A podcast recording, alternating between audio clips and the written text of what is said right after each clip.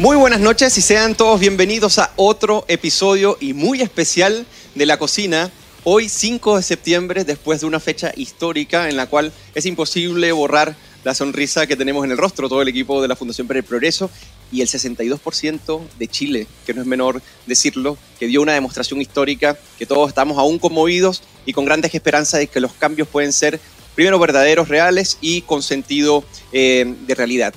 Ahora me gustaría iniciar este programa saludando a mi querido amigo que nos acompaña siempre en cada uno de los programas, Jorge Gómez Arismendi. ¿Y cómo te encuentras hoy, ¿Cómo estás, estimadísimo? amigo Eugenio? Muy bien, muy contento igual que tú.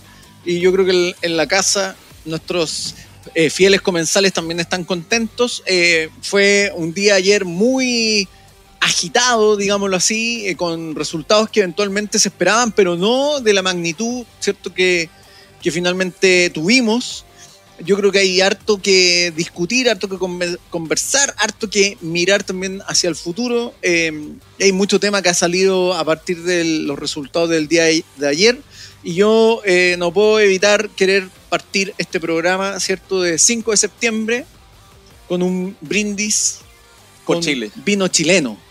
Y por Chile. Y por Chile. Y hecho en Chile eh, por gente que trabaja la tierra en Chile. Así, es. Que, Salud, un gran brindis. Y sí, nos encontramos muy contentos y hoy hay mucho que analizar, porque como decía Jorge, nosotros, claro, ya lo esperábamos, ninguna encuesta daba por, eh, por ganadora a la prueba y las que más se estrechaban apenas eran cinco, era cinco puntos, pero seguían estando todas las encuestas muy por encima.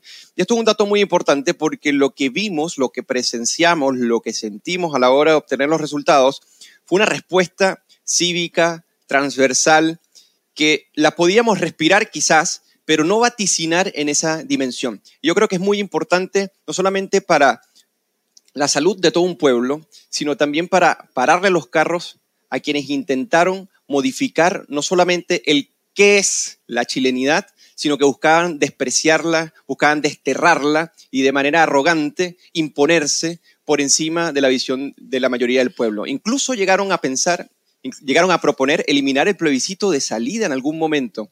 Qué importante ha sido el plebiscito de salida para poder ver qué reacción democrática buscan, el, buscan los chilenos y de eso vamos a hablar hoy día, Jorge Gómez. Y Eugenio, siguen despreciando al, al chileno, a la ciudadanía en el fondo, la siguen despreciando.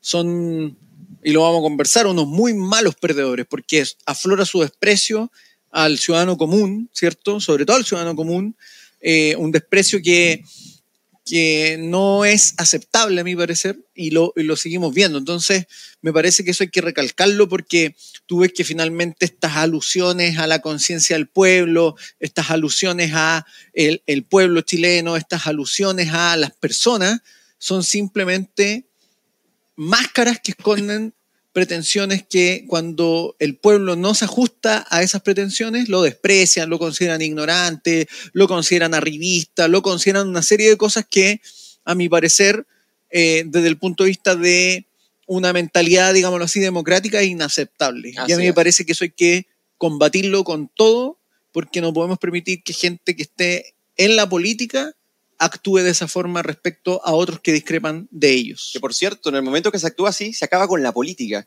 porque la política siempre predispone la capacidad que tenemos de dialogar. En el momento que se acaba, porque hay un diálogo de sordos, lo que llaman, se acaba el ejercicio de la construcción de lo político. Y ahora me gustaría iniciar, Jorge Gómez, querido amigo, que te veo muy contento y hemos estado eh, bastante, hemos aprendido a saborear el triunfo, pero quizás no a confiarnos, y eso lo vamos a ir tratando hoy con nuestro invitado. Nuestro invitado aún no ha llegado, se va a incorporar en cualquier minuto, Gerardo Varela, que es vicepresidente del directorio de la Fundación para el Progreso, que tiene mucho que decir, mucho que analizar con, con nosotros. Y mientras él se incorpora, quiero darle un gran saludo a todos nuestros buenos comensales que se conectan, ya van más de 100 conectados, y que algunos ya estaban esperando y nos exigían puntualidad y efectivamente nos conectamos a las 19 horas y además preguntan cuándo con Axel. Bueno, resulta que el día de mañana vamos a tener un Agora Live analizando los resultados del plebiscito con Mara Sedini y Axel Kaiser, así que no se lo pierdan a las 19 horas.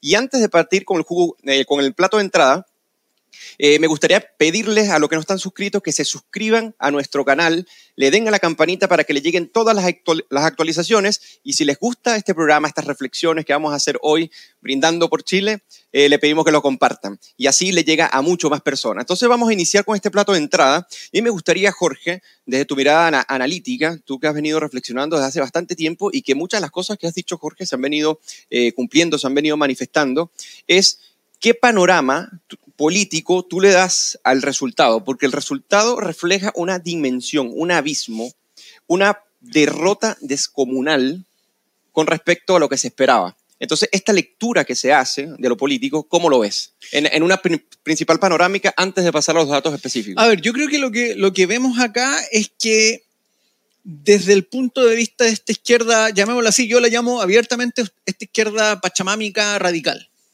Pachamámica porque en el fondo tiene o esconde detrás una pretensión de colonial, lo he dicho en otros programas, de colonial, antimoderna, anticapitalismo, varias, varias cosas que eventualmente esta izquierda radical tiene, ¿cierto? Había una convención, convencional como el Salabraña que se dedicaba a hacer saumerios en, plena convención. En, plena convención, ¿cierto? Hay un discurso ahí muy anti, en el fondo, modernidad y por lo tanto, una izquierda pachamámica, radical, fenchui, como la queramos llamar. Y yo creo que esta izquierda radical hizo una lectura del plebiscito de entrada que ellos asumieron como una especie de unanimidad indiscutible respecto a lo que eventualmente el pueblo de Chile o la ciudadanía esperaba de ellos. Y eso de alguna forma se ratificó, se produjo nuevamente con la elección de los propios convencionales. Es decir, ellos a partir del, plebiscito de entrada y la elección de los convencionales asumen que ellos cuentan con una unanimidad que muy bien expresó eh, Daniel Stingo, ¿cierto? Cuando él dice, mira, nosotros aquí ponemos la música. Que denota una arrogancia y además un espíritu antidemocrático muy abierto, eh, que yo creo que fue una pauta que se mostró a lo largo de toda la convención. Sí, fue, el, patrón relacional. Fue el patrón permanente, no olvidemos, más allá del circo, porque hubo un circo permanente, ¿cierto? Con personas disfrazadas, otros, otros convencionales que ah, pues, presentaban guitarreando las cosas, otro que votó en la ducha y así. No olvidemos que en un momento dado, cuando en el bloque que conformaba en el fondo esta izquierda radical más una parte de la centroizquierda que era eh, parte del Partido Socialista y el Partido Socialista vota en contra de ciertas eh, propuestas que se habían hecho, esta izquierda radical hace una conferencia de prensa dando el listado de los supuestos traidores. Entonces, esto se vio en varias ocasiones. Hubo condescendencia de otros actores respecto a, esa, a esas posturas. Hubo griterío, ¿cierto?, eh, que se acusaba de traidor y por lo tanto esta dinámica eh, fue fiel reflejo de eso. Yo hace un tiempo atrás escribí una columna donde planteaba que esta convención había entrado en el síndrome del, de, el síndrome en el fondo del, grupo, ¿cierto? Donde presumen que ellos están todos en lo correcto y que todas las críticas y comentarios desde fuera eh, son inadecuadas, son incorrectas, son engañosas. Y yo creo que eso prevaleció incluso después del término de la tarea de la convención, eh, a pesar de que todos los indicios daban señales de que la ciudadanía desconfiaba, de que no estaba conforme con la propuesta, y sin embargo hubo otros que tomaron la posta, asumiendo esta tarea, eh, también bajo esta ceguera, digámoslo así, defendiendo un documento que no generaba ninguna clase de consenso y que el plebiscito demostró que no generaba ningún consenso. Entonces, yo creo que ahí hubo un maximalismo muy claro, con una lectura muy errada del, del contexto, una lectura muy errada de la sociedad chilena, y que yo creo que el, el, día de ayer quedó más que demostrado, eh, y que bueno que quedó más que demostrado. Sí, porque vemos que, y ya vamos a pasar a los datos específicos, y que a mí me parece que a partir de los datos, a raíz de ellos, podemos sacar reflexiones muy importantes, muy importantes de la dimensión, porque una cosa es decir que la diferencia entre una y otra opción fue de 23,72%, y otra cosa es decir que implica esa dimensión. Cuando nosotros nos encontramos que eh, no solamente el rechazo gana, sino que se impone por esa dimensión, uno podría analizar y podría ver, en cierto sentido, que hubo un cierto eh, descontento con el proceso, por un lado, pero también con la propuesta de nueva constitución. Exacto. Y no haber captado, en cierta medida, eh, lo, que la ciudadanía, lo que la ciudadanía exigía reclamaba y que la convención en cierta medida le estaba generando desconfianza, incertidumbre, temores. Esas eran las emociones que gobernaban básicamente la convención constitucional y ellos no supieron mirarlo. A tal punto, a tal punto que se empecinaron y lo llevaron hacia, sus últimas consecuencias. Y lo que ocurrió el día de ayer fue precisamente fue rechazar no solamente el texto y rechazar el proceso, sino rechazar el cambio de lo que ha venido siendo la democracia que construyó las instituciones del país más desarrollado de América Latina. O sea, estamos hablando de que el abismo por el que nos querían lanzar los convencionales constitucionales con, esta propuesta resultó ser una propuesta incluso en términos anticivilizatorios, como decías tú, antimodernas y con una lógica bien interseccional. Es decir, que en cualquier polo o en cualquier explicación solamente puede explicarse porque existe un polo contrario. ¿okay? Si existen trabajadores, existen explotadores de los mismos. Si existen eh, mujeres, entonces existen, solamente eh, hombres machistas y, eh, y sucesivamente. Entonces, ahora me gustaría pasar, Jorge. perdón, Eugenio, ahí te complemento con algo. A mí me parece que la propuesta de constitución y, y siguiendo finalmente esta pauta de esta izquierda pachamámica, Fenchuy, donde se sumaba el Frente Amplio y el PC, yo creo que ellos están ahí. Fenchuy, Eh, bueno. Lo que uno ve es que ellos trataron de ir contra el etos de lo que finalmente uno puede entender como lo chileno. Un etos que de alguna forma quedó muy demostrado, ¿cierto?, en las gráficas cuando uno ve eh, este color azul completo. Es decir, uno ve Claro. que el apruebo ganó solo en ocho comunas del país. Así es. Eh, y por lo tanto ahí uno ve que hay un etos que es transversal sin importar, y esto es, es lo interesante, sin importar los matices culturales que existan. Es decir, un etos que tiene un guaso en Linares y que tiene también un chilote en la isla de Chiloé eh, o en Puerto Montt y que tiene también un norteño en Calama. Entonces hay un etos que está muy, que está muy arraigado Claro. en, en- en el chileno, en la, en la cultura chilena, que es, además es multicultural.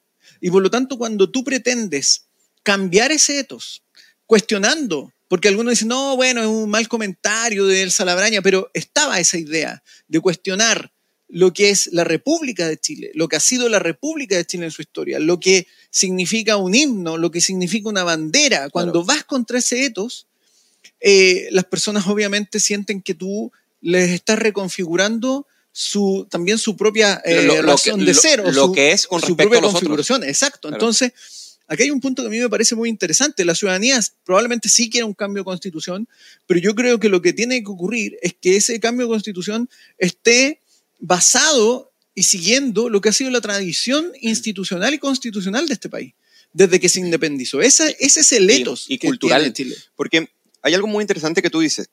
Una cosa es de- descartar el himno y la bandera, porque supuestamente a al- algunas personas les generarían conflictos, pero otra cosa es demostrar una lógica anti, anti-chilenidad.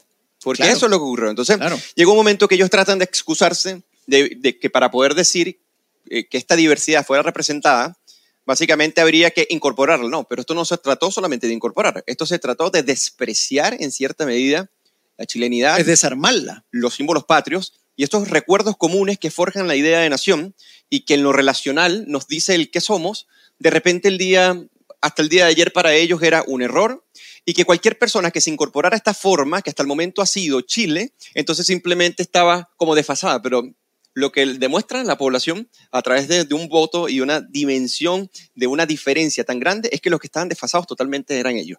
Ahora me gustaría pasar a los datos relevantes y uno de los datos eh, muy relevantes que, que comentan es que el apruebo solamente gana en ocho comunas. Estamos hablando de Isla de Pascua con 59%, Juan Fernández 58%, Pedro Aguirre Cerda 54%, San Joaquín con un 53%, Maipú con un 51%, Puente Alto con un 51% y Ñuñoa con un 50,1%. ¿Por qué me detengo con respecto a los, a porcentajes? Porque fueron, fue por poco en comunas donde ellos arrasaban con 60, 70%, de repente solamente llegaban al 45, 48 o eh, simplemente llegaban al 59, que fue en la isla de Pascua, que fue lo, lo más grande, pero de resto no ganaron en ninguna, e incluso de las 34 comunas de la región metropolitana, eh, perdieron en 29. Entonces voy con algunos datos de la, de la generalidad para que más o menos nos ubiquemos en tiempo y espacio de lo que fue eh, este transcurrir de las elecciones. El primero es que el 61,86 de los chilenos optaron por rechazar la propuesta eh, de nueva constitución y eh, apenas un 38,14 estuvo de acuerdo en aprobarla.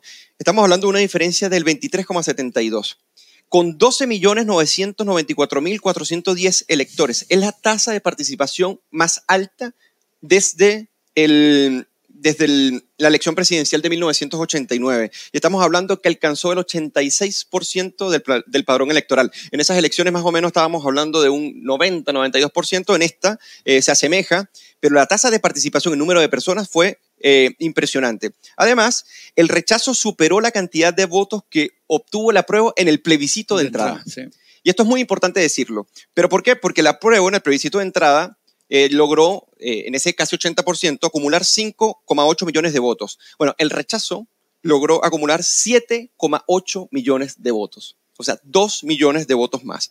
Y para dar otro dato bastante interesante. Ese es un dato importante, Eugenio, porque a mí me parece que ahí se ve otro factor que yo creo que hay que analizar eh, los próximos días, las próximas semanas, los próximos meses, que tiene que ver con cómo el ciudadano chileno ve en este plebiscito algo que está en juego de radical importancia. Es decir, la, hay una movilización de votantes, algunos lo asocian al voto obligatorio, claro. yo creo que no es solo el voto obligatorio, sino también la lectura que se hace de lo trascendental que es lo que está en juego al aprobarse una constitución, digámoslo así, mal hecha.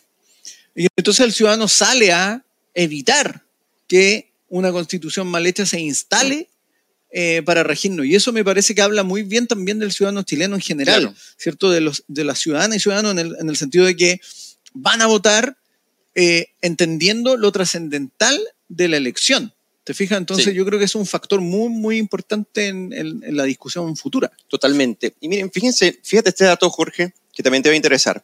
Las comunas con mayor apoyo al no en 1988 también apoyaron la opción de rechazo en este plebiscito significativamente.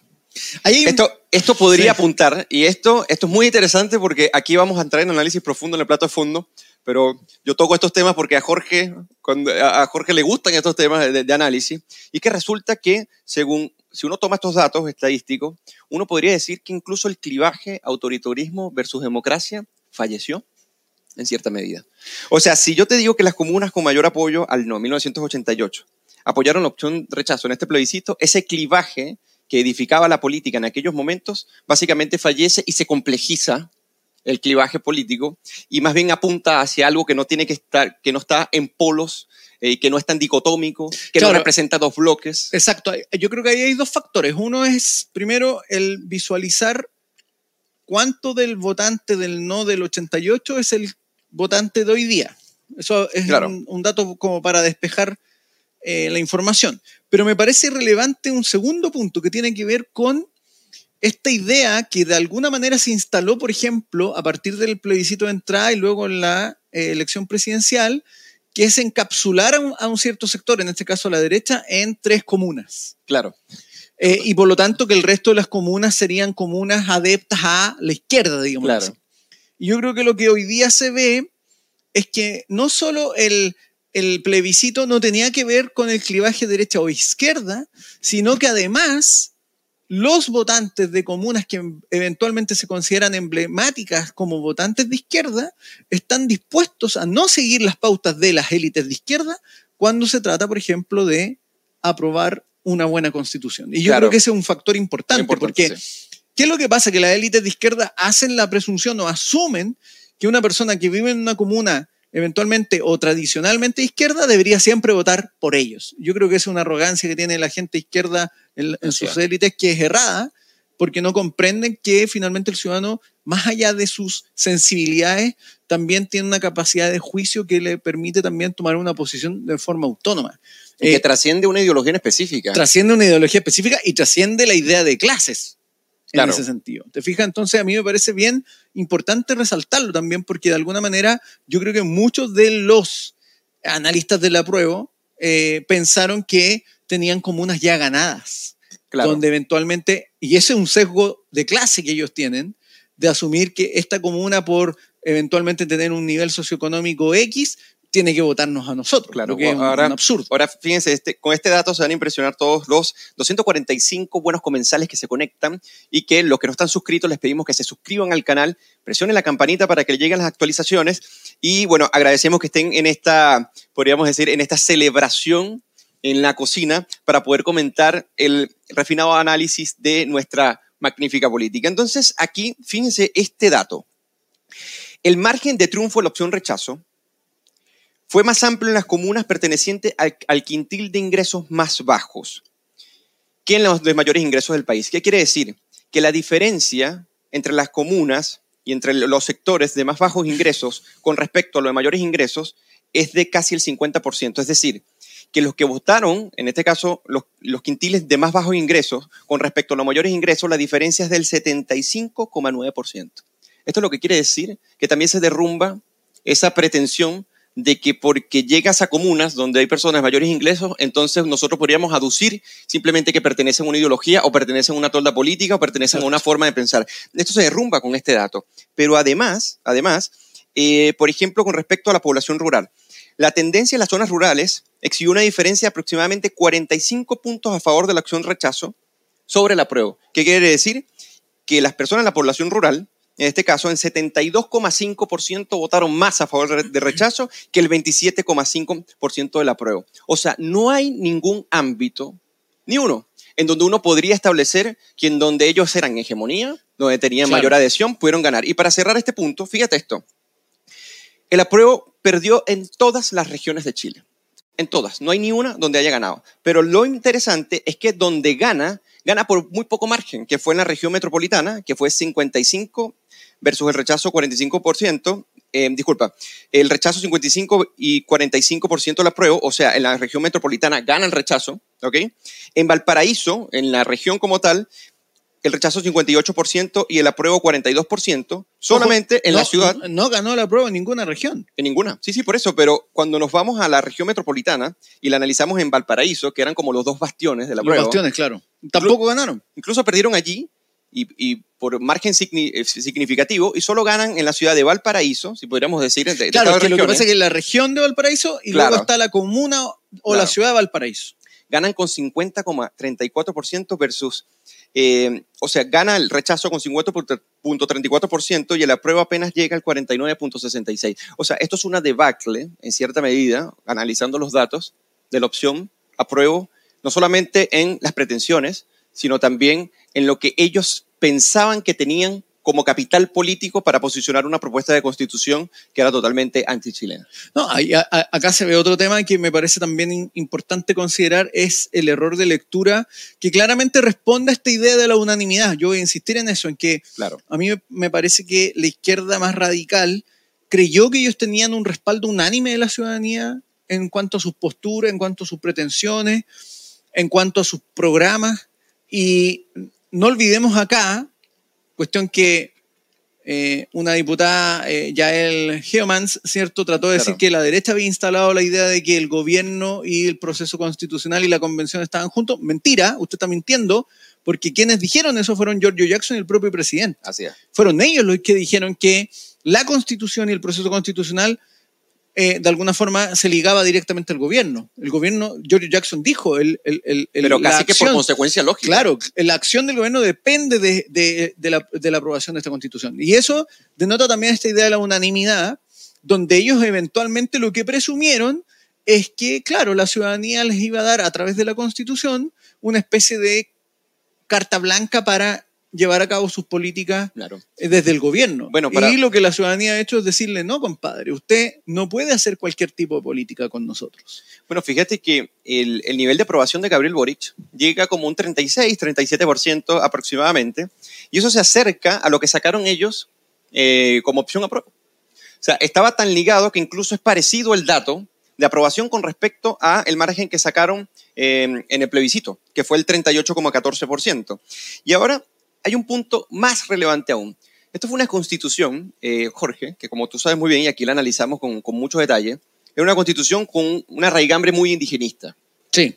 donde se consideraban varias naciones y pueblos que articularían una, eh, un conjunto de autonomías a tal, a tal punto que corríamos el riesgo de una fragmentación del orden político eh, en Chile, ¿no? Pero entonces las personas decían, bueno, esta, constitución va a beneficiar a la población indígena y sus representantes políticos, que en este caso con escaños reservados y una representación eh, brutal en la Convención Constitucional, darían cauce para que apoyaran de manera masiva la propuesta constitucional. Bueno, un dato muy interesante es que el rechazo triunfó por casi 45 puntos porcentuales de diferencia en las comunas con mayor población indígena, en donde la apruebo sacó un 27,6 versus un 72,4 a favor de la opción de rechazo en las comunas con más población indígena. O sea, no hay por dónde. No hay por dónde. Y además hay un dato interesante, porque a mí me parece que esto es importante resaltarlo y que la gente lo entienda en, en las casas, en el fondo. No olvidemos que durante el proceso de elaboración de esta propuesta constitucional, se supone que se iba a hacer una consulta indígena, pero que terminó siendo un fiasco porque no participó se supone la gente que eventualmente debería haber participado. Hubo una participación muy baja. Entonces, como del 0,02%. Por lo tanto, y además, esto vuelve a ratificar un punto que fue clave y que a mi, parece, a parecer es importante resaltarlo a propósito de eventuales escaños reservados, es que lo que ocurrió en la convención es que con estos escaños reservados lo que ocurrió es que grupos de interés capturaron, ¿cierto? Eh, la convención. La convención amparándose en que pertenecían a, grupos o a pueblos originarios y quedaron sobre representados. Y por lo tanto, al ser sobre representados, tuvieron una capacidad de discreción, una capacidad de veto que no merecían en términos estrictos cuando uno mira la proporcionalidad con los votantes chilenos. Y por lo tanto, lo que ocurrió ahí es que estos grupos de interés capturaron la convención, eh, tal como dijo el profesor Lautaro Ríos, terminaron prácticamente copiando la constitución de Bolivia, dándole esta idea de plurinacionalidad y por lo tanto a mí me parece que es importante resaltar ese punto. Y resulta que acaba, acaba de llegar nuestro invitado de hoy. ¿Cómo están, Eugenio? Gerardo Varela, ex ministro y vicepresidente del directorio de la Fundación para el Progreso, donde nosotros estamos muy contentos de tenerte por acá. Incluso lo invitamos a propósito justo esta fecha, ya por ahí el martes, miércoles, lo, estaba, lo estamos planeando con George. Y bueno, Gerardo siempre demuestra una gran disposición a conversar con nosotros en este programa de la cocina. Muchas gracias, perdónenme el atraso, pero no estaba fácil llegar a este lugar. Está bien, está bien. No te preocupes porque... Además que es un día que estoy muy contento. Claro. ¿Me puedo servir un pinito? Yo ah, creo que... por supuesto. ¿Te lo sirvo yo? ¿Sí? No te preocupes, yo okay. Oye, eh, bueno, ya nosotros abordamos una serie de datos, eh, Gerardo, que son bien interesantes, cómo el rechazo gana en, las poblaciones rurales, cómo gana significativamente por márgenes por encima del 45% en las Perdón, salud, ¿eh? salud con mayor por Chile, salud por Chile. Por Chile. Por Chile, Jorge. Por Chile. Por la República de Chile. Por la República de Chile. Tenemos en este momento 376 personas conectadas en vivo viendo este programa, a las cuales siempre les recuerdo suscribirse a este canal. Ahora vamos a pasar al plato de fondo, después de dar muchos datos y datos muy interesantes de la dimensión eh, de lo que fue una paliza descomunal, eh, por qué no decirlo. Y es que hay que ir un poco más allá de los datos, ¿no? Y esta opción que se conglomeró en el apruebo, no solamente al parecer podemos asegurar precisamente que era la opción del desfase con respecto a lo que Chile es. ¿No? Que lo veníamos tratando al inicio, ¿no? A mí me gustaría, eh, Gerardo, ir, ir, contigo a ese punto, ¿no? Porque una cosa es querer refundar instituciones. Decir, bueno, yo llego con un proyecto político que lo quiero hacer llamar constitución y a raíz de ahí yo digo, bueno, quiero cambiar las instituciones de cómo son, quiero hacerla más estatista, más... pero aquí esto se trató, esto fue mucho más allá. Esto fue antichilenidad por un lado, esto fue acabar en cierta medida con lo que es la unidad nacional. ¿Qué lectura tú le puedes dar a este desfase y qué implicancias tuvo para que el resultado fuera el que fue? Lo primero es que ah, yo, veo con preocupación que aquí lo que se fue construyendo durante varios años es una relación falsa de los hechos y, una, una reestructuración de, del sistema político que permitió que una minoría vociferante y activista se hiciera del control del poder. Eso es. Y, y, eso hizo que se instalara una narrativa falsa y que la gente, por apatía, por desinterés, porque pensaba que no le afectaba, dejó de participar. Y así como decíamos, mira, participó la mitad del electorado y esa mitad sacaron un 55%, así que en realidad un 26% de la gente la que está de acuerdo con esto, es. eso resultó ser cierto. Eso era de- definitivamente minoritario. Y, y hay un grupo de gente que tiene mucho más convicciones, fortalecen sus convicciones que el entusiasmo que tiene esta mayoría silenciosa que finalmente apareció, pues, van a poner orden. Claro. Alguien dijo, mire, ayer el voto de la mayoría defendió los 30 años que la centroizquierda no fue capaz de defender. Uy, qué duro ese juicio. Eh, y yo creo que hay mucho de razón en Sí. eso. Sí, total. Fíjate que lo que ocurrió en educación es que este grupo se tomó el Ministerio de Educación en su minuto, estoy hablando en Bachelet 2, destruyó el sistema educacional como lo conocíamos y existía. No le importó ni la opinión de los padres que eran mayoritarios y que hicieron que Bachelet, que Guillet perdiera la elección, digamos, y los colegios subvencionados, todo lo que destruyeron ahí fue yo creo que la gran masa de personas que votó eh, por Piñera 2. Y sin embargo estuvieron dispuestos a perder la elección con tal de avanzar su agenda. Sí. Y después no han hecho ningún análisis de, bueno, cuáles son los efectos que produjeron mi reforma. Por ejemplo, que se han cerrado 700 colegios, que los resultados bajaron, que nadie más ha hecho una universidad porque nunca más se fundó ningún. No han hecho ningún análisis ex facto, ex post facto que el que haría cualquiera de nosotros en cualquier emprendimiento de su vida, ¿cierto? Si estoy en una empresa, hago un negocio y después veo me fue bien o mal. Claro, un análisis costo-beneficio simple. Costo-beneficio, estudio, cómo me fue, me sirve. Claro. Nada de eso se han hecho. Siguen profundizando. Ahora quieren cambiar la PSU, que no haya puntajes nacionales. Todo en esta lógica de un igualitarismo que no es lo que la gente quiere. Exacto. Si todo, toda persona quiere que le digan que lo hace bien, toda la persona quiere feedback. Y yo, que mejorar. trabajo con mucha gente joven, me dicen, "Tien- yo quiero que me den feedback. Lo que quiero mejorar, lo que hago mal, lo que hago bien, la gente no se ofende con que eso. A medida que sea respetuoso, profesional. Obvio. Aquí no, todo tiene que ser escondido, la mediocridad. Y yo creo que ayer, a, a esa forma de ver el mundo, que es de un pesimismo igualitarista radicalizado, yo creo que la mayoría de silenciosos dice, eso no es lo que queremos. O sea, yo creo que este Estado social de derecho, el chileno lo que quiere es una red de protección por si me caigo, por si me enfermo, pero no quiere una jaula que le impida crecer y desarrollarse. Sí, sí. Y aquí lo que hicieron es, a, a cambio de la red que te doy, te pongo una jaula. Enjaulado, claro. No, porque yo no me quiero mover ahí, si yo No, quiero libertad. Y el cuestionamiento de lo que siempre ha sido, ha sido un error, porque hay un enfoque de desprecio precisamente a lo que se ha sido hasta hoy día, que, inclu- que, que resultó ser ofensivo incluso en toda la convención O sea, hoy día se ve esa- ese Pero desprecio porque basta tal- ver a Barraza cuando Barraza dice, aquí la verdad que la gente la engañaron, los ricos de siempre Claro. fueron a financiar. ¿Qué financiaron? Fueron a Colchané, sacó 90% del Claro. rechazo. Yo no vi ningún Mercedes-Benz de Colchané. O en, la- en las Claro. comunas pobres. ¿De, de qué está hablando el Partido Comunista? no, y aparte muestran este desprecio Barraza está equivocado. en el fondo de, mira, rechazaron que les diéramos esto, esto, otro, y en realidad están menospreciando a la gente, porque al final creen que la gente simplemente se compra a través de unos derechos sociales para eh, a la vez meterles dispuestos a eh, sacrificar su plurinacionalidad. claro. Entonces sacrifiquemos todo esto, pero yo te doy derechos sociales. Pero fíjate Entonces, que es curioso, porque yo leyendo hoy día en la prensa, vi muchos de estos fanáticos de la convención, digamos, gente como Archer, algunos de estos tipos, como que, mira, perdimos los votos, pero ganamos la elección, porque nuestros temas son los temas del futuro. Dios mío. Oye, pero si, si- Como Yanda arrogancia Proboste, que dijo, en realidad no perdimos. no perdimos, Perdimos ganando. O sea, no, Claro. aquí la verdad que se perdió en el fondo y en la forma. A nadie le gustó la convención ni le gustó el producto. Exacto. Y ese producto, por supuesto que ahí adentro hay cosas que probablemente se recojan de una manera distinta, pero el proyecto a la gente no le gustó. Obvio. Y lo dijo fuerte y claro. Y además hay otra cosa, Gerardo, yo creo que a la gente no le gustó ni la dinámica de la convención, ni el proyecto, y yo creo que también hay que decirlo, tampoco quienes lo condujeron. Es decir, aquí, a mi parecer, hoy día yo creo que lo que debería ocurrir no es que el Partido Comunista y el Frente Amplio traten de retomar el manubrio, ¿cierto?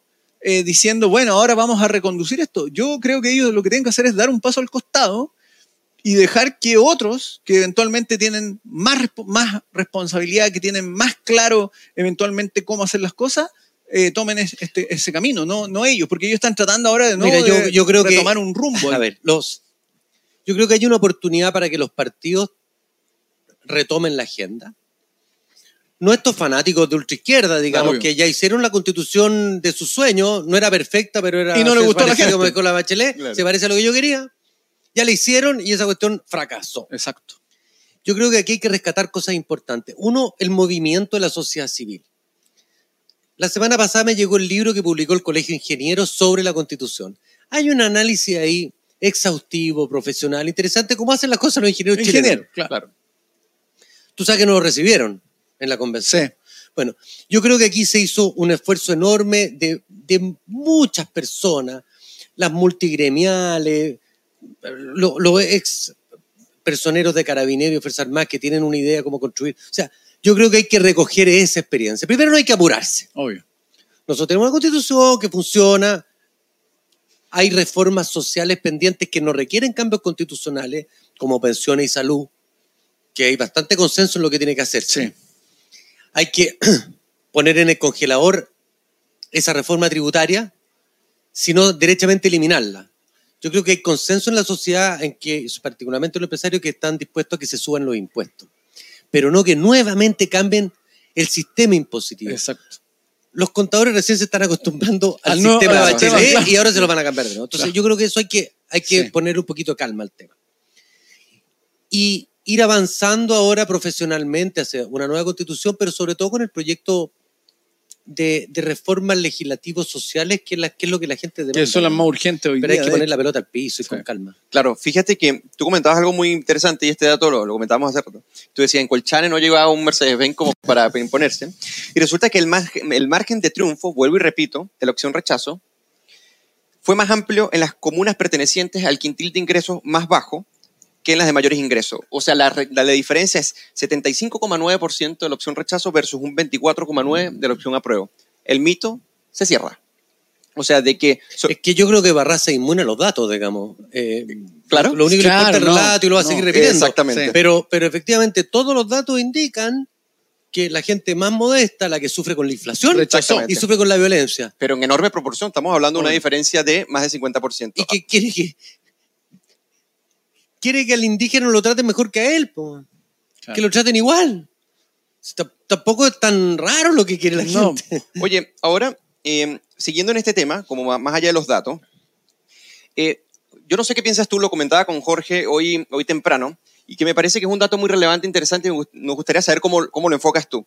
A nosotros nos parece que hubo un enfoque del poder político omnipresente, básicamente lo que se, lo que se propuso en la, en la convención, versus una desconfianza hacia el poder político que se vino anidando en la población chilena, quizás a través de un conjunto de libertades que les permitieron ser muchísimo más críticos a aquellos que toman decisiones sobre ellos y por ellos en diferentes instancias como representación política, y que eso en cierta medida se manifiesta, porque llegó un momento que se comparaba y decía, bueno, si estas personas ni siquiera saben administrar el Estado ni administrarse a sí mismos, ¿cómo es que van a tomar decisiones por nosotros de alguna manera? ¿Tú crees que ese enfoque eh, aquí se, se vio patente? A ver, yo voy a decir algo políticamente correc- incorrecto, digamos, eh, pero es mi costumbre. El año 73 lo que fracasó en Chile fue la clase política, transversalmente. Sin duda. derecha, izquierda, todo. Ahora, es un fracaso que no fue de la noche a la mañana, se venía fraguando desde la constitución del 25. La constitución del 80 lo que trató, torpemente en algunas cosas, digamos, fue limitar el poder político sobre la vida de los ciudadanos. Y así como hasta el 73 teníamos una superdemocracia en todos nuestros derechos de voto y político, no teníamos libertades en materias económicas y sociales. Claro.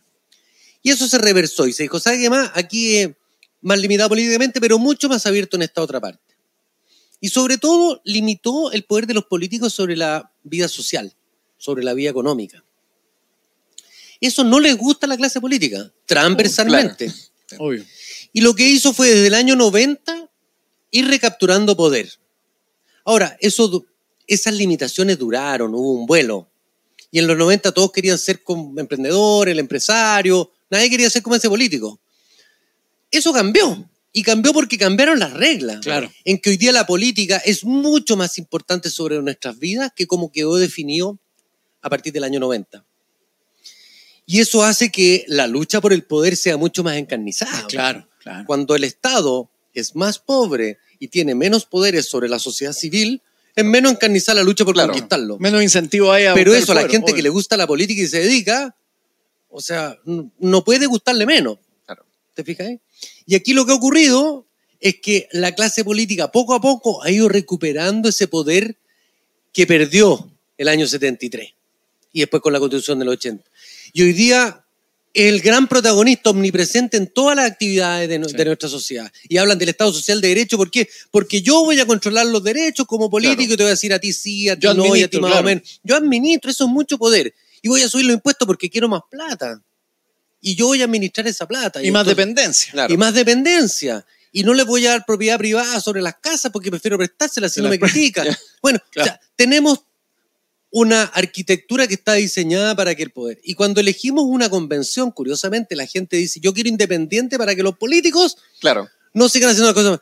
Pero esos independientes eran independientes en el sentido que no pertenecían a un partido, pero eran muy comprometidos ideológicamente. Claro. Y eran parte, además, de grupos de interés. Eran puros Sí, activistas. de alguna Yo forma creo que cuando piensan independiente, yo lo que quiero es que el captura de señor que tiene- el señor que tiene el kiosco en la esquina, el empresario de allá, eso vaya a la convención. No, aquí era gente que se dedicaba profesionalmente activismo, al claro, activismo político claro. y que no participaba en un partido, entonces no tenía disciplina partidaria y sin embargo conquistó el poder por lo que duró la convención. E hicieron la constitución de sus sueños, Claro. E incluso que eh, no es la de Chile. ciertos factores de izquierda muy insurreccionales que fueron alimentando incluso sueños soviéticos dentro de, de la discusión constitucional. A ese nivel se llegó dentro de, de la Convención Pero Constitucional. imagínate si esto se hubiera aprobado ayer, hoy día no habría estado de emergencia. Se, No. se acababa, se Sí. acababa inactum, Sí. Claro. porque eso regía inactum. Oye, Y todas las, todas las Fuerzas Armadas tenían que volver a sus cuarteles, no pueden estar en infraestructura crítica. O sea, todo esto era muy malo para Chile. Oye, ahora para pasar, eh, ir cerrando el- este plato de fondo, me gustaría que abordáramos, Jorge y Gerardo, la reacción de los perdedores. Por aquí la, reacción de los perdedores, bueno, uno tampoco puede esperar mucho de ellos con esta actitud arrogante que vinculó gobierno, programa político con la Convención Constitucional y lo, eh, eh, lo convirtió en esta propuesta de constitución que se rechazó por aplastante mayoría. Eso hay que decirlo y hay que recordarlo siempre pero hay una carencia autocrítica brutal.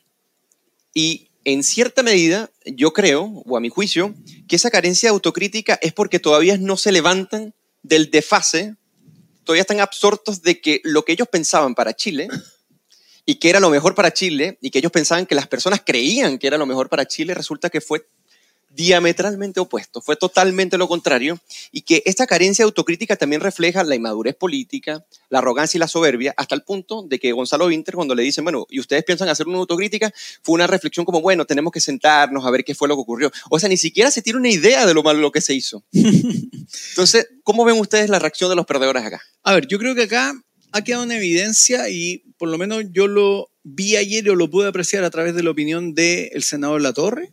Mm, Lo de Barraza, Winter también lo esbozó de alguna medida. Yo creo que acá se ve muy claramente una lógica de fanatismo, eh, sobre todo el desprecio que han manifestado muchas personas a través de las redes sociales a quienes en el fondo rechazaron, pero además un narcisismo muy abierto, muy declarado, es decir, estas personas que de alguna manera dicen, mira, yo voté a prueba sin tener la necesidad de que me den esto, esto, otro, voté por ti, que a ti te falta, bueno, ahora jódete. Esa es una, esa es una postura narcisista en términos estrictos, porque lo que hacen ellos simplemente no es preocuparse del que está en una situación de desventaja o está en una situación de, de, de necesidad, sino que lo que hacen simplemente es mostrar que todo su aspaviento de justicia social, su aspaviento de preocupación, es simplemente para satisfacer su propio ego, su propio narcisismo. Entonces uno ve eso, eh, yo creo que aquí de nuevo también se refleja la lógica del pensamiento grupal, o sea, de sujetos que creen que tienen, como Giorgio Jackson, una moral superior al resto y que por lo tanto, como ellos tienen una moral, porque esto es un problema, si alguien presume que tiene una moral superior al resto, Claro. obviamente que cree que lo que hace es perfecto e indiscutible porque el resto obviamente no está a mi altura. claro. Y el problema es que aquí hay un golpe de realidad. a todo este grupete de gente que presume, porque yo creo que no es solo Giorgio Jackson el que presume que está con una moral superior, eh, es la misma idea de estamos en el lado correcto de la historia, frase que además Claro. se tradujo antes en antaño en las peores brutalidades totalitarias. Entonces a mí me parece que aquí lo que hay Y es los un- liberales no creemos que haya un lado correcto. no existe un lado correcto de la Exacto. historia, porque No uno parte de, una de un escepticismo, de una humildad. La Entonces, se construye. eh, acá vemos que finalmente estos acólitos de la revolución, estos fanáticos de la revolución, que además son irresponsables porque juegan a la revolución sin asumir los costos, porque por último asumieran los costos de la revolución, pero juegan a la revolución. Eh, yo creo que, claro, hoy día, ayer, choca, su imaginación revolucionaria, ¿cierto? Chocó con la realidad.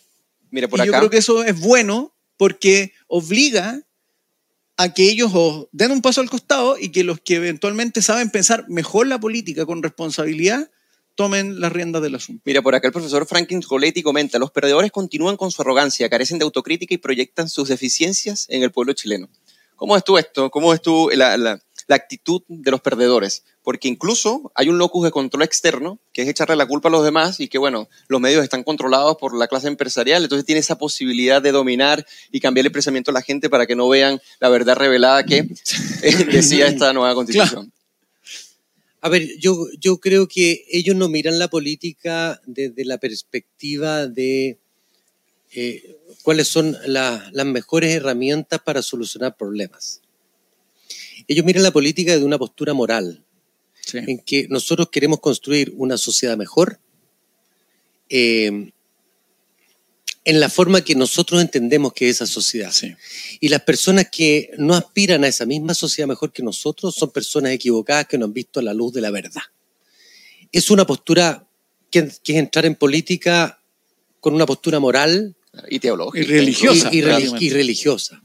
Entonces, lo que, lo que uno ve es que ellos, claro, si, si yo creo que tengo la verdad revelada y la gente no me compra mi idea, es porque la gente está equivocada, porque Claro. no lo están viendo, no son lo suficientemente inteligentes, lo suficientemente puro o lo suficientemente comprometido para ver esta verdad Claro. este mundo ideal que yo estaba construyendo, este mundo lleno de ecología, de paridad, de igualdad, donde todo el mundo colabora, nadie compite. Como esa, Y- como esa portada de una revista que aparecen los animales y la Claro. gente en el parque. y- Exactamente, es, ese, ese mundo ideal que ellos visualizan, que creen que es construible en esta tierra y que, por supuesto, no contempla proyectos diversos y que cada persona es un Exacto. individuo en sí mismo con sus intereses, con sus características, con sus peculiaridades, con sus miserias, con sus virtudes y que quiere construir su propia vida sin que nadie le diga cómo tiene que vivirla. Esa libertad que creemos los liberales que participan en la Fundación para el Progreso, ellos simplemente no les cae la cabeza. Claro, no, no, claro, porque en el fondo de su pretensión de un mundo perfecto y asumiéndose ellos como los creadores, los impulsores de ese mundo perfecto, toda desviación o todo error humano que, que ellos presuman no contrario lo hace proyecto, revisar la verdad, Exacto, sino que claro, es el problema que tienes Es tú. una lógica- Es, es una lógica Sí, religiosa, es la lo que verdad. decía Raymond Aron en El opio de los intelectuales. Al Sí. final ellos asumen una, una posición de acólitos de una causa que cualquiera que se y no le echan balas y, y no han Exacto. cambiado de opinión un segundo y creen que la constitución que hicieron ayer fue perfecta Sí. y que en realidad es que los chilenos no la entendieron o se quedaron con las fake news Que no era para o, estos tiempos. o tienen miserias humanas como que tus ahorros en la FP weón, se quieran heredar, weón, es una Claro. miseria aparte tuya. po. Exacto. Y que la gente no quiera pagar impuestos, en realidad es porque... Una eh, mezquindad. una mezquindad. Sí. Y que se quieran ir vivir fuera de Chile, aquellos que los quieren expropiar, no, pues no puede ser. Claro, bueno, Todo fíjate- lo traducen en códigos morales. Pero fíjate que entre los comentarios es la culpa eh, la tiene la gente que no lee ni entiende lo que lee y mucho menos el proyecto. Nadie lo leyó, todo fue fake news. Y lo otro, y, y que me parece un punto importante para cerrar este tema, es el tema de que las voces del pueblo ahora sí no les convino. O sea, Sí. de repente, La voz del el- pueblo les el- conviene. claro, el, el- el pueblo era sabio hasta cierto punto. Deja que el pueblo se exprese libremente, que él va a conseguir identificarse con estos cánones de justicia, estos patrones. Y de repente el pueblo dijo totalmente lo dio la contrario. espalda al pueblo. Claro, pero ahí entonces, Entonces, el pueblo son fachos pobres, Claro, es que eso es lo que pasa. sí. capturados por el don dinero y todo. todo. Y esto no es primera vez que ocurre. Ojo, que esto, esto, este es, esta es la dinámica que siempre toman estos grupos respecto a la gente, al, al ciudadano cuando vota, cuando no los vota ellos, porque ellos parten además de una presunción. Por ejemplo, esta idea del facho pobre finalmente una presunción, digámoslo así, clasista, abiertamente clasista, que parte de la presunción de que una persona por eh, tener menos recursos tiene que votarlos a ellos y no puede votar por otra opción. Y que si vota por la otra opción es porque o está alienado, o está, es una revista, o está engañado, o es un ignorante, o simplemente se mueve por los intereses más espurios que, No, pero que lo que- pudieran pensarse. Pero lo que es divertido es que ah, la mitad de la autocrítica es el diminutivo del superlativo, ¿te fijas? No fui suficientemente generoso. Claro. No escuché demasiado. Nos faltó escuchar. Lo que tenía claro. que escuchar. Nos, va- nos De hecho, faltó la- bajar a, La columna de podio. Fernando H. hoy día la escribe como que quien es un testigo imparcial de un fenómeno social que él ha presenciado desde la distancia, cuando es un protagonista y perpetrador de Claro, esa y constitución. artífice, claro. pero por supuesto. Bueno, Fantástico. Ahora, eh, para cerrar ya este, este plato de fondo, nos metimos bien a fondo, vamos a pasar al jugo de la semana. Y para quienes se conectan ahora y que, y que no conocen el jugo de la semana, el jugo es una sección en donde nosotros básicamente decimos quién dio jugo eh, la semana pasada. Así que me gustaría iniciar con Jorge Gómez Arismendi. ¿Quién dio jugo la semana o esta semana? No, esta- eh, a ver, yo, yo tengo dos jugos. En realidad, un jugo es una persona y los otros jugos son muchas personas que en las redes sociales han mostrado su desprecio, pero ya eh, no sé qué, qué palabra usar respecto a, la- a las personas. El, el primer jugo de esta semana para mí es Vlado Mirosevic, eh, quien ayer en un programa de televisión salió diciendo que la gente rechazó lo que ocurría dentro de la convención. Eso no es verdad, Vlado Mirosevic, porque la gente rechazó también el contenido de la propuesta constitucional. O sea, no solo rechazó el circo que ocurría en la convención, la intolerancia de la convención, sino también la propuesta que esa convención generó.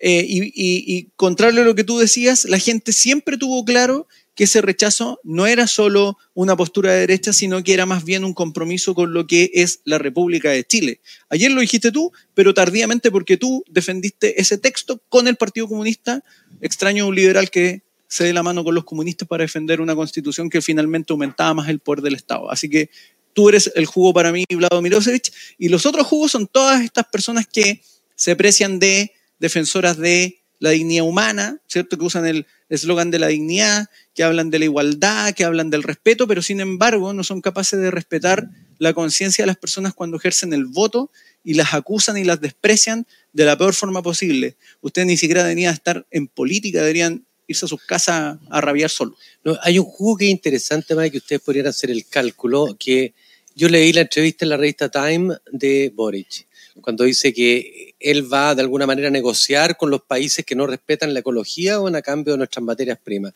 Cuestión que por supuesto es medio risible. Pero acto seguido se da vuelta y se toma un avión privado y se va a Punta Arena a votar. ¿Cuánto, cuánto Claro. la emisión de carbón de eso? Si es descomunal.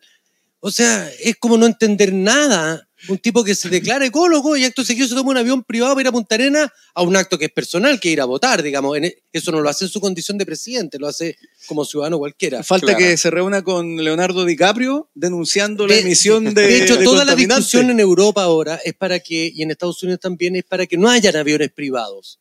Porque claro, tiene economía de escala. Nos subimos 300 personas en un avión, es distinto que haya uno en un avión solo. Claro. La emisión- Aquí él va y se sube en un Falcon. Creo Impresionante. que son 12 toneladas de combustible que, fósiles que, que gasta. De aquí a bueno. a- O sea, elevó su huella de carbono. o sea, su huella de carbono nunca más la a recupera. ese nivel de incoherencia, al nivel de Greta Thunberg. Y la otro jugo es de doña Irina Caramano ayer declarando que era la primera vez que las mujeres votaban en plebiscito. Ah, sí. Después se, se corrigió, digamos.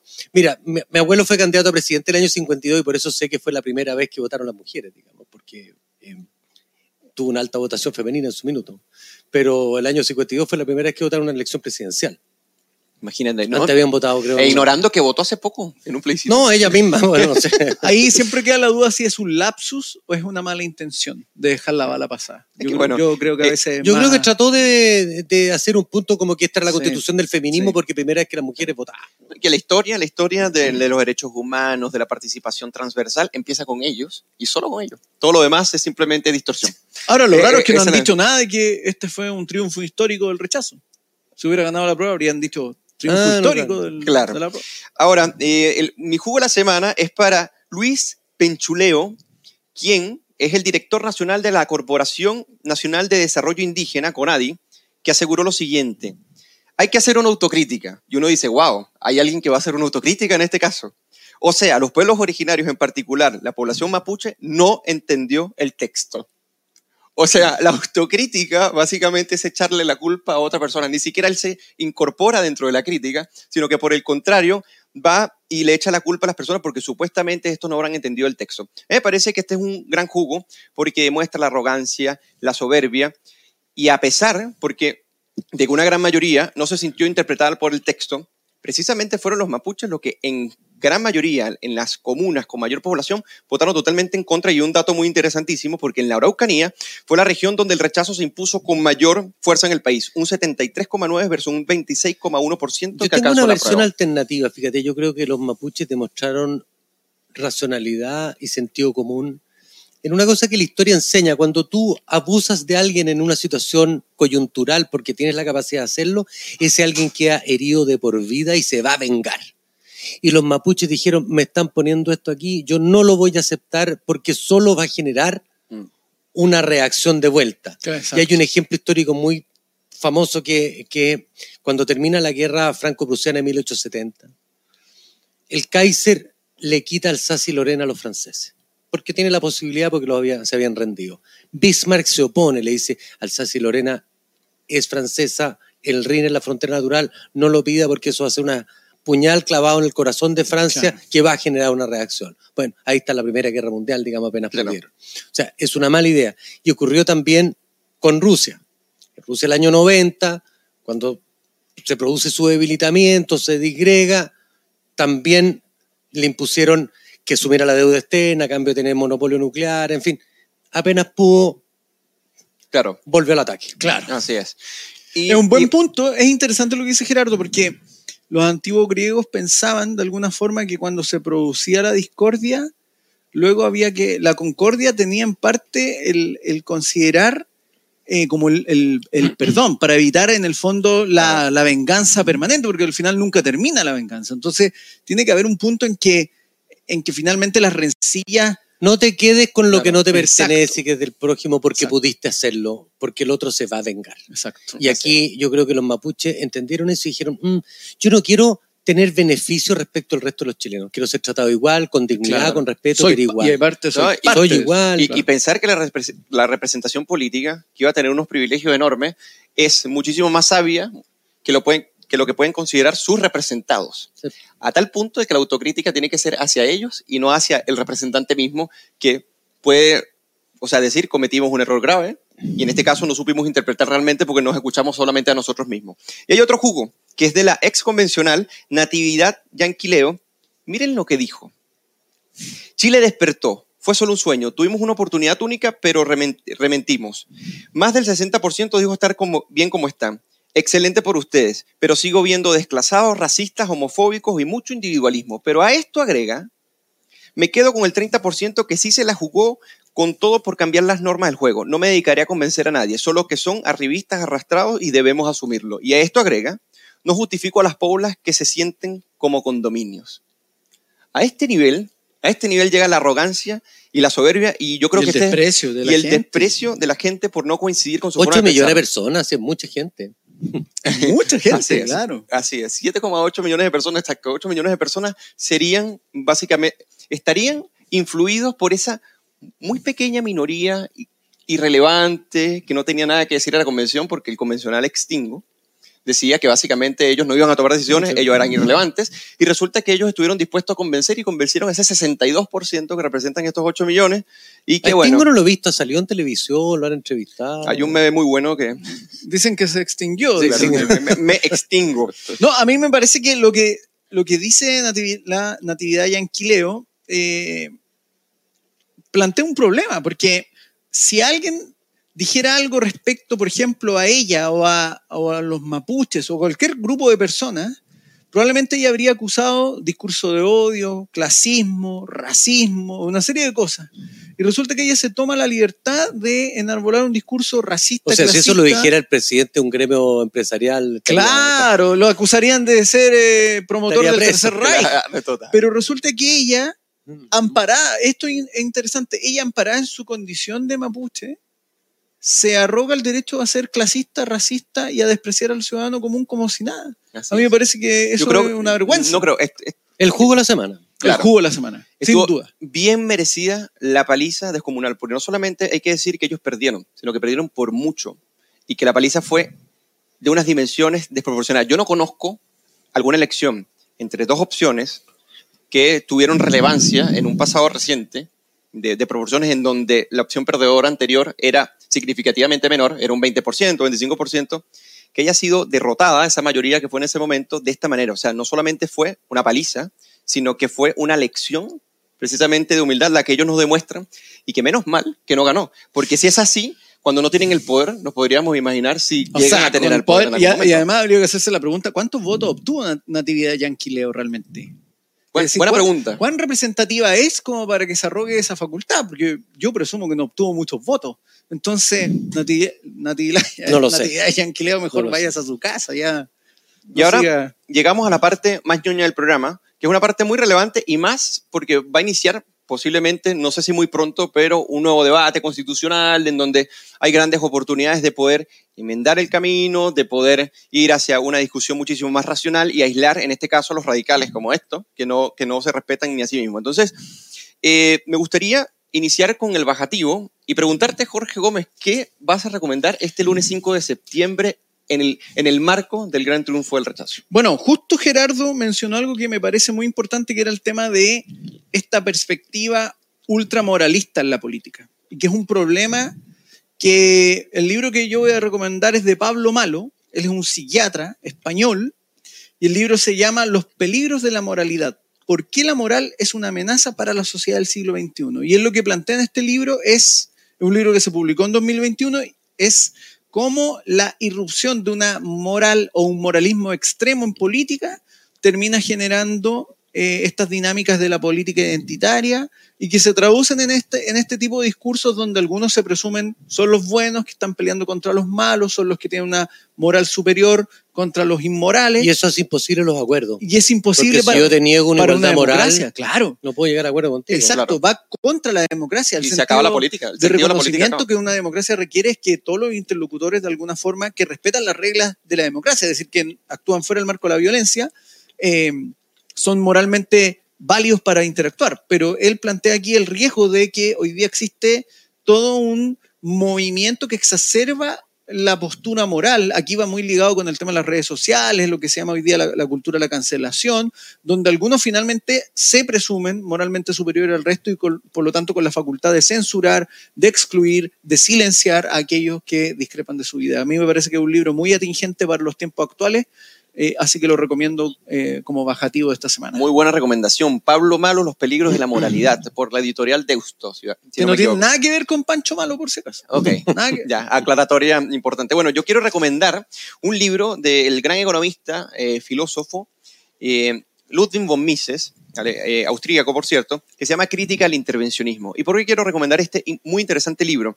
Porque a mi parecer, y me gustaría saber qué piensa Gerardo, a partir de este debate constitucional que viene, por más que sea mesurado, por más que se pueda encaminar de una mejor manera, va a haber una disputa, como es normal en toda política, el sano conflicto, como le llaman, de que va a haber una postura bastante intervencionista que va a querer hacer de este catálogo de 103 derechos que se quería garantizar en, el proyecto de nueva constitución, que, bueno, falleció eh, de manera significativa, o sea, fa- falleció y no puede recuperarse más, van a comenzar a ver al Estado como una especie de eh, entidad que tiene que garantizar un conjunto de derechos y que el modelo que se quiere garantizar constitucionalmente tiene que darle a los políticos mucho más poder. Yo creo que esa discusión no se ha ido y va a permanecer, lo que pasa es que quizás más moderada. Entonces, este libro lo que hace es ejemplificar, primero explica teóricamente, luego empíricamente, cuáles han sido los peligros de pensar que los políticos son necesarios para ir inter- interviniendo en la vida de los ciudadanos, pero además cómo cuando una política intervencionista no funciona, se justifica con otra política intervencionista y este ciclo no para hasta que se hace el Estado omnipotente. Entonces, Ludwig von Mises critica el intervencionismo, el mito de la tercera vía, muy recomendado por Unión Editorial. La gente tiene que acordarse, yo creo que era un dicho de Ludwig von Mises también, que decía, para que el Estado nos dé todo, primero tiene que quitarnos todo. Exacto. Uy, qué buena, claro. Y eso a la gente se lo olvida. Si el Estado no es un productor de bienes y servicios, digamos, vive de los impuestos que nosotros le pagamos y después lo devuelve a través de servicios. Ojalá que lo devolviera a través de plata, para que cada uno compre los mejores servicios que En el estime, mercado, digamos. claro. Claro. Y, y yo creo, creo que la diferencia entre un Estado subsidiario y un Estado social de derecho es bastante semántica, es mucho más importante qué significa eso Exacto. en políticas públicas en la vida real. Sí. Y, y yo creo que parte del rechazo tiene que ver con dos beneficios sociales que la gente eh, atesora mucho. Uno es FONASA Libre Elección. Hay 6 millones de chilenos que con un bono FONASA se atienden en cualquier parte, digamos. Y, y eso se, no queda garantizado en la Constitución. Y lo segundo, la subvención escolar. Yo creo que es una forma de hacer Estado social de derecho mediante políticas públicas correctas. Exacto. Y eso es lo que espero yo que reconozca y consagre en la Constitución. Nadie quiere que le quiten los beneficios que tiene, simplemente quiere saber de que en caso de necesidad tiene la posibilidad de recurrir a alguien que lo ayude cuando no tiene Una familia. cierta protección. Gerardo, ¿y qué opinas sobre el nuevo debate? Este debate que va, va- va a existir posiblemente constitucional y de estas posturas, porque aquí, claro, hay una en centro izquierda eh, que es bastante amplia y que en cierta medida se la jugó por el rechazo, pero que va a tratar en cierta medida de eh, persuadir, sino, sino imponer, sino persuadir eh, con sus imaginarios de sociedad y de Estado. Y, este, y esto se abre una oportunidad para que los liberales comencemos también a posicionar nuestras ideas en ese debate y no ser absorbidos en esta orgía estatista que normalmente siempre intentan hacer las nuevas constituciones. ¿Cómo ves tú? Y, y en la cual los políticos de todos lados quedan alineados, porque la verdad que los de derecha también se entusiasman Maximizan, bastante. maximizan. se, se entusiasman bastante con esa idea, Sí. por eso que hay que ponerle algún tipo de control a- al poder del Estado y sus administradores, que o son burócratas o son políticos sobre nuestras vidas, digamos. Yo creo que efectivamente va, a haber- va a haber una pelea ideológica, pero, a ver, yo creo que la, la pelea ideológica es difícil de zanjar y hoy día tenemos Sí. un buen catálogo de derechos personales en la Constitución. Probablemente haya que agregar algunos más, fortalecer el tema medio ambiente, ver algo en el tema paritario, de, de- de- de paridad de género. O sea, yo creo que hay temas en que va a haber cierta concordia. Lo otro que es el sistema político. Yo creo que el sistema político tiene un defecto, Chile, que no es capaz de procesar un 18 de octubre. Claro. Claro, no tiene capacidad de absorción. Claro, eh, y yo creo que esa capacidad de absorción la debe tener a través de que el presidente pueda o llamar a elección anticipada o disolver el Congreso. Tiene que darle una válvula de escape distinta que decir, vamos a cambiar todas las reglas.